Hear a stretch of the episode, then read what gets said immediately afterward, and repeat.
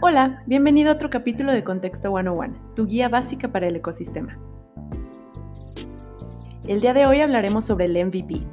MVP significa Producto Mínimo Viable en inglés y es una técnica de desarrollo en la que se introduce en el mercado un nuevo producto con las características básicas suficientes o mínimas para atraer a los consumidores.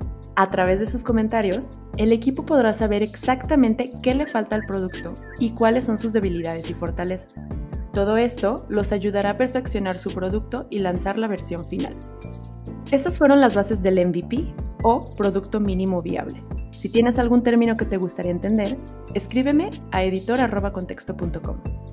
Yo soy Ale Rodríguez y nos vemos el próximo miércoles de Contexto 101.